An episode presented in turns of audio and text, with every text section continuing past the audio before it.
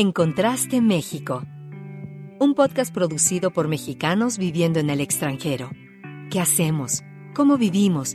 ¿A qué nos enfrentamos y cómo podemos apoyarnos? El día a día de los mexicanos que vivimos fuera de nuestro país. Gabriela Romo y Jorge Rendón conducen este diálogo global. Escúchanos. Estamos contrastando opiniones y encontrando puntos de vista. Hola, ¿qué tal? ¿Cómo están? Bienvenidos a Encontraste México. Bienvenidos, yo soy Jorge Rendón, soy comunicólogo, soy publirelacionista y vivo en el Reino Unido.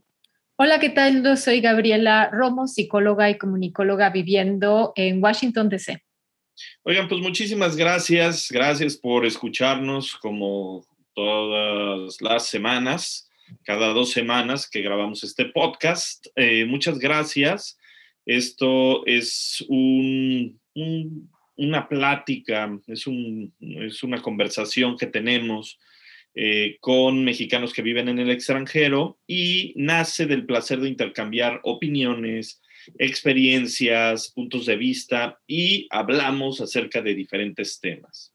Así hoy, hoy hablaremos sobre las piñatas tradicionales mexicanas.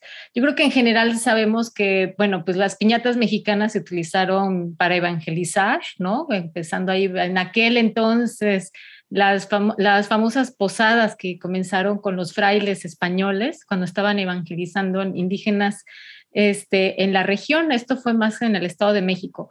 Pero muchas otras cosas no sabemos sobre la historia detrás de las piñatas y también sobre, pues, hoy en la actualidad, em, pues sobre este tema, ¿no? Y más estando fuera de México, o sea, las piñatas este, realmente em, no, es, es, parte de nuestras tradiciones o no. Y bueno, y para eso, pues, este, tenemos a dos invitadas. Y además, eh, eh, Gaby, yo creo que todos hemos en algún momento, bueno, los que somos mexicanos, desde pequeños nos enseñan a romper las piñatas, a cantar las canciones, a eh, todas estas tradiciones, toda este, esta logística que hay alrededor de romper una piñata.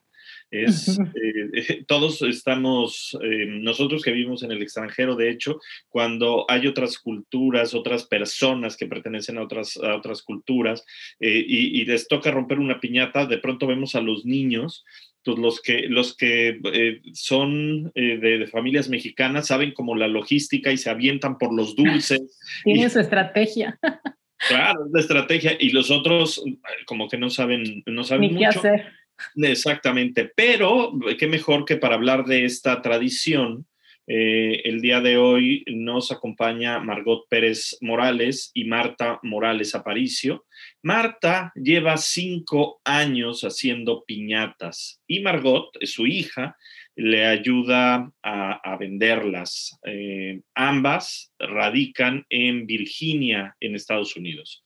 Eh, Margot, Marta, muchísimas, muchísimas gracias por acompañarnos. Con gusto. Es un placer. Es un placer estar aquí eh, para comentar lo de nuestra tradición mexicana, que son las piñatas. Pues muchísimas gracias. Pues en principio, de, para, para que nos empecemos a contextualizar un poquito, y, sepamos de, qué va esto de las piñatas mexicanas, que, por supuesto como mexicanos las conocemos, las hemos, eh, por supuesto, roto, las hemos comprado, las hemos hecho, ¿no? Pero, eh, Marta, antes que nada, em, ¿nos puede comentar, por favor, si sabe un poco de, la historia de las piñatas mexicanas y también cómo es una piñata tradicional? Inicialmente las piñatas empezaron en China. Para recibir el año chino, los, ahora sí que redondeando, los chinos este, las llenaban de semillas, las golpeaban y ese era como un premio. En sus viajes que tuvo Marco Polo a Asia, las trajo a Italia. después llegaron a España y a México llegaron gracias a la colonización de los españoles. Entonces, este, como decíamos en un principio, los frailes la, eh, para evangelizar era como un premio a nuestros antepasados. entonces, este, en un principio se hacían de cuero, de piel. Después ya cuando, ya este, se descubrió la cerámica eran con ollas de barro. En la actualidad se hacen de ollas de barro, de papel maché o con lo que la creatividad nos dé y lo que tengamos al alcance. Nosotros acá en Estados Unidos ocupamos globos o cartones, nos, la creatividad la buscamos para seguir con esta costumbre y nuestra tradición. Eh, yo inicialmente hace cinco años, este, en el tercer cumpleaños de mi nieto, pues dije, las piñatas es lo, tradicional en alguna fiesta y sobre todo ahorita en las posadas. Eh, así empecé. Eh, las piñatas, las tradicionales que son de, de, las posadas, son de siete picos, que representan los siete, los siete pecados capitales. El palo representa la fuerza que tenemos para romper esos pecados y llegar a, ser mejores personas. Em, el premio es este, cuando nos vendamos las, los ojos para darle a la piñata, es la fe que tenemos en, en Dios, los que somos católicos, y así es algunas costumbres de esa, de esa representación de la, de la piñata de siete picos, que son los siete pecados capitales que se rompen. Em, en también la piñata se acostumbra de adornarla de diferentes figuras o las caricaturas que están en moda. Esa es un poquito la historia que, que sabemos. De hecho, ¿sabes qué, eh, eh, Gaby? Y, perdón, eh, Marta también, de hecho me, me, acuerdo cuando yo estaba en la primaria que me hicieron memorizar es esta, esta descripción de la piñata. Y fíjense, es como cuando nos memorizamos las preposiciones, ¿no? Las tenemos ahí en la cabeza todo el tiempo. La, piñata representa el, el diablo, la venda en los ojos simboliza la fe el garrote las virtudes. Una vez que se rompe la piñata, es decir, que se vence al diablo, vienen una lluvia de bienes y de gracias representadas en los frutos y en, la fruta y en los dulces. ¿no? Es, como lo que, lo que me memoricé cuando, cuando estaba yo en, la, en el colegio. Ay, pusiste atención, Jorge, muy bien. Pues puse atención, es, como esta parte de memoria que, ¿sabes? Siempre estuve pensando en dónde podía sacar este dato y ya. Ya, ah. ya lo pude decir aquí. Realizado. estoy realizado, estoy feliz. y una pregunta, Margot, este, bueno, este, bueno, platicabas también, Marta, que, bueno, empezaste hace unos cuantos años, ¿no? Haciendo las piñatas y eso. Pero, ¿cómo fue que esto se fue desarrollando, donde ya no nada más es para la familia, sino que este, se convirtió en un hobby y eventualmente, o sea, también, ¿por qué no? Ganar una remuneración, ¿no? O sea, venderlas. ¿Cómo fue esto, Margot?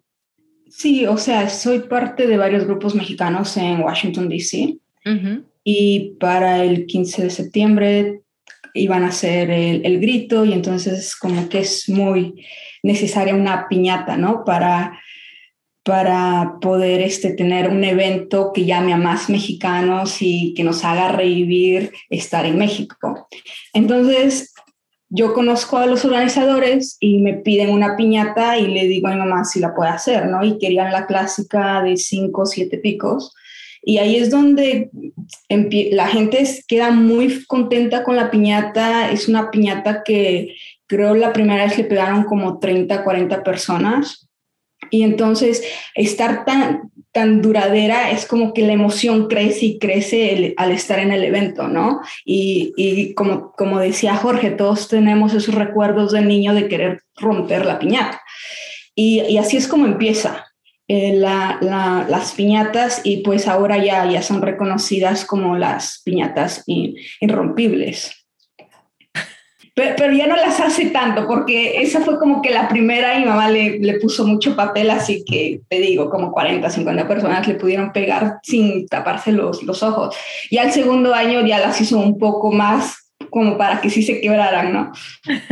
De hecho, de hecho la técnica de ingeniería de la piñata es, es em, bueno, de donde se rompe, eh, cuando es, es, una piñata tan, tan bien hecha, bueno, también hecha tan resistente, eh, de donde se rompe es de donde se amarra, ¿no?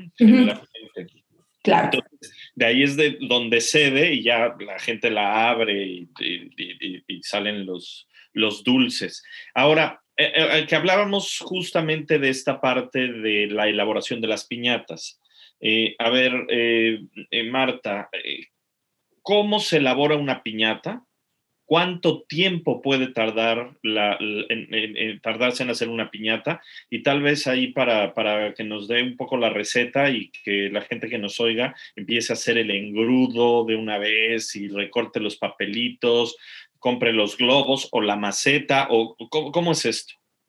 Bueno, los materiales básicos es un globo eh, del número 12 y si la queremos gigante tendría que ser más de 12 eh, periódico, papel reciclado, utilizamos, tratamos de cooperar un poquito con la ecología. Em,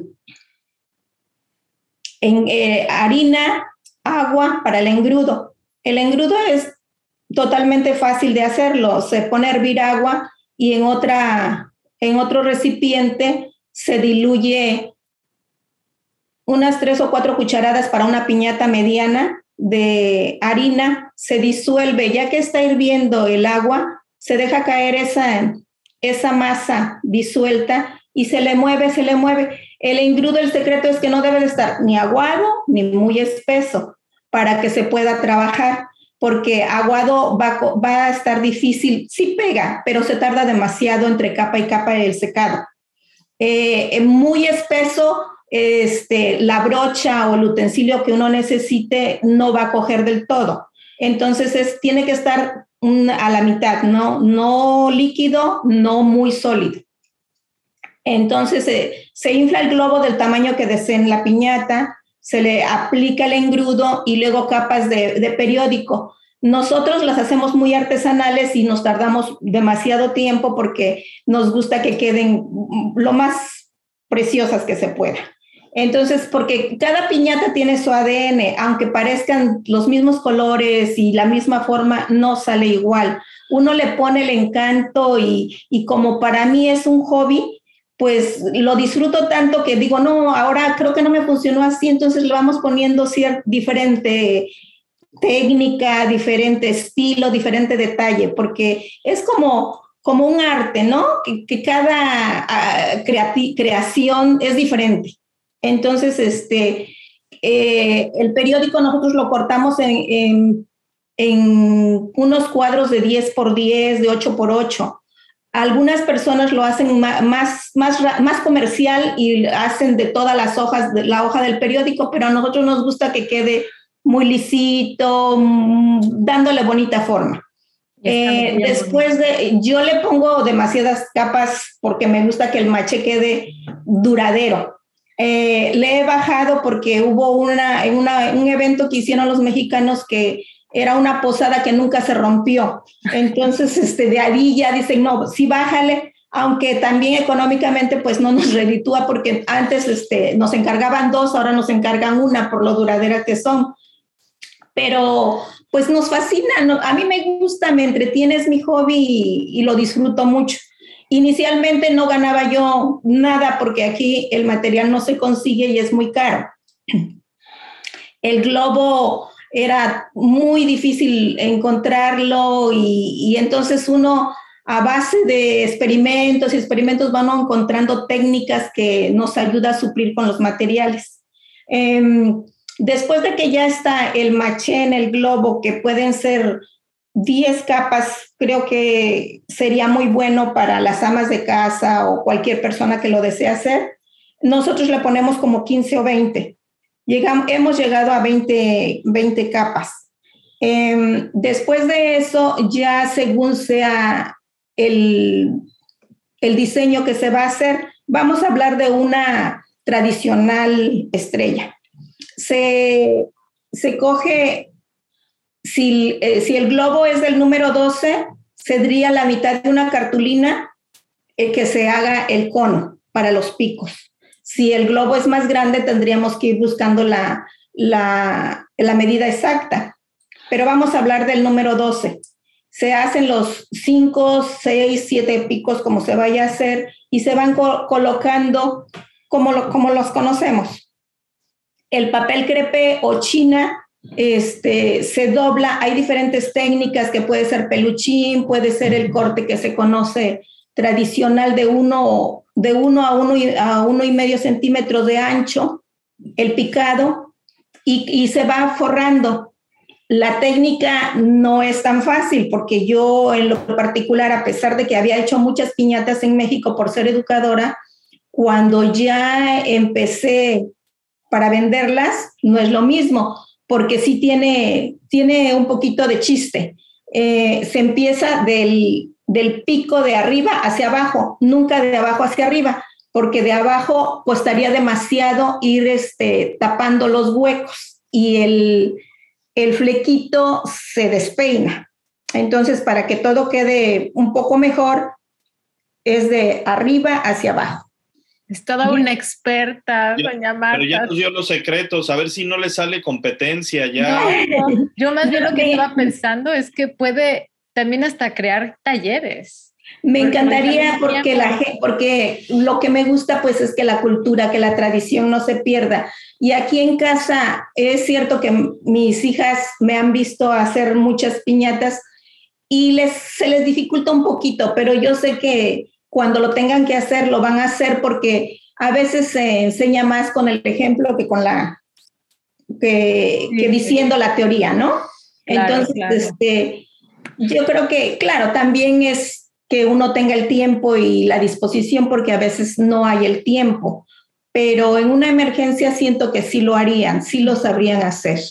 Eh, tendrían que ir encontrando su, su propia técnica y algún detalle que no les salga la primera, porque a mí me pasó. Las primeras veces yo decía, no, no me gusta cómo quedó este peinado, mm, esto no, pero es la práctica y el gusto que uno tiene porque la cultura, nuestras tradiciones se mantengan y pues siendo mexicanos, yo lo que quiero es que mi descendencia sigan con ese gusto, ¿no? Por ejemplo, ahora a mi nieto le encanta romperlas. Él ve las piñatas que estoy haciendo y piensa que son de él todas.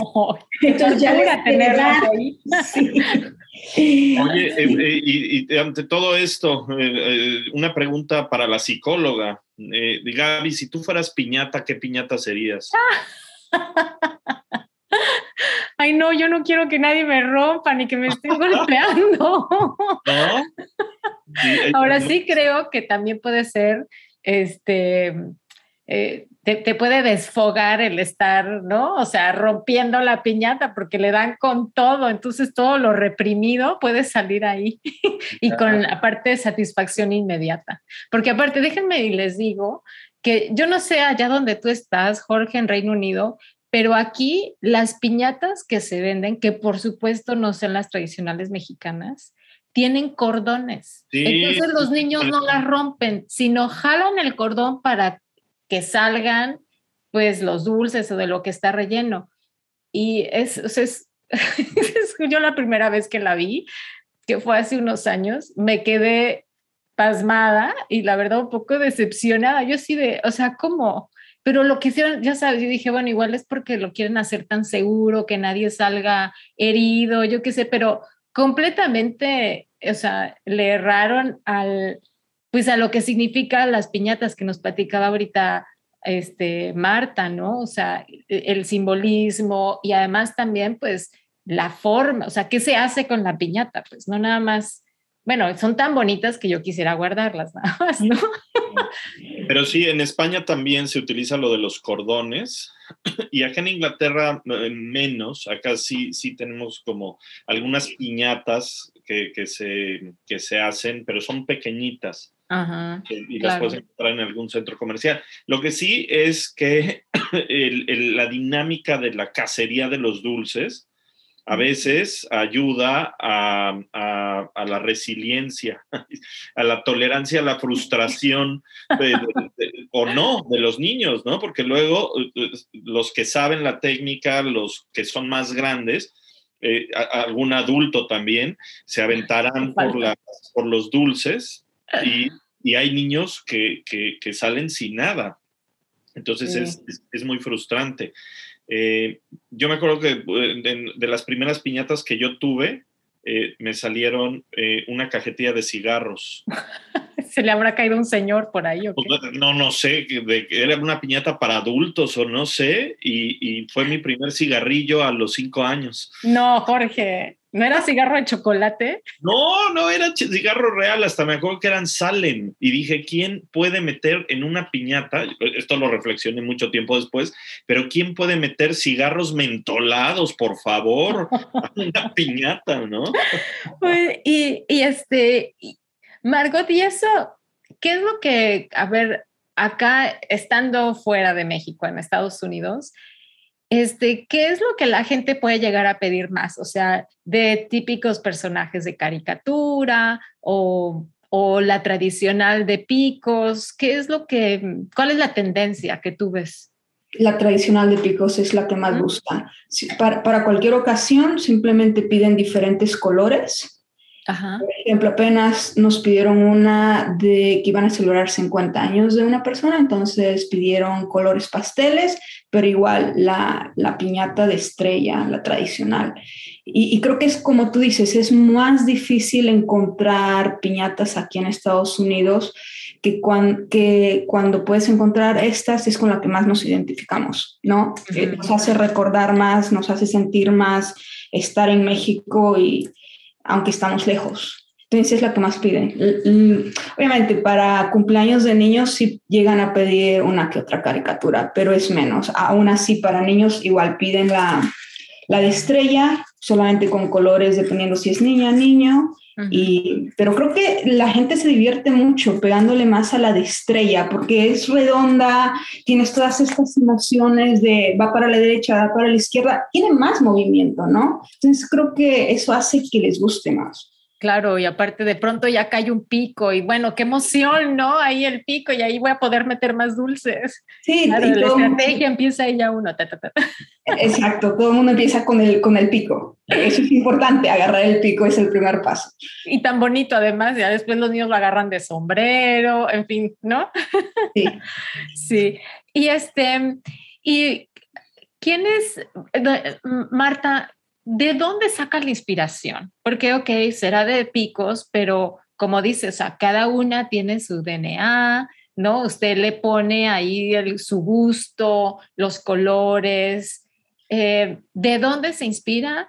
Y, y también otra pregunta, este, ¿son más los mexicanos que compran las piñatas o, o, este, o es también para otro, gente de, de, otros países latinoamericanos y otros lados, y si son más para, para qué tipo de eventos, cumpleaños, lo que decías, ¿no? Alguien cumplió 50 años, o más bien definitivamente para las épocas de Navidad.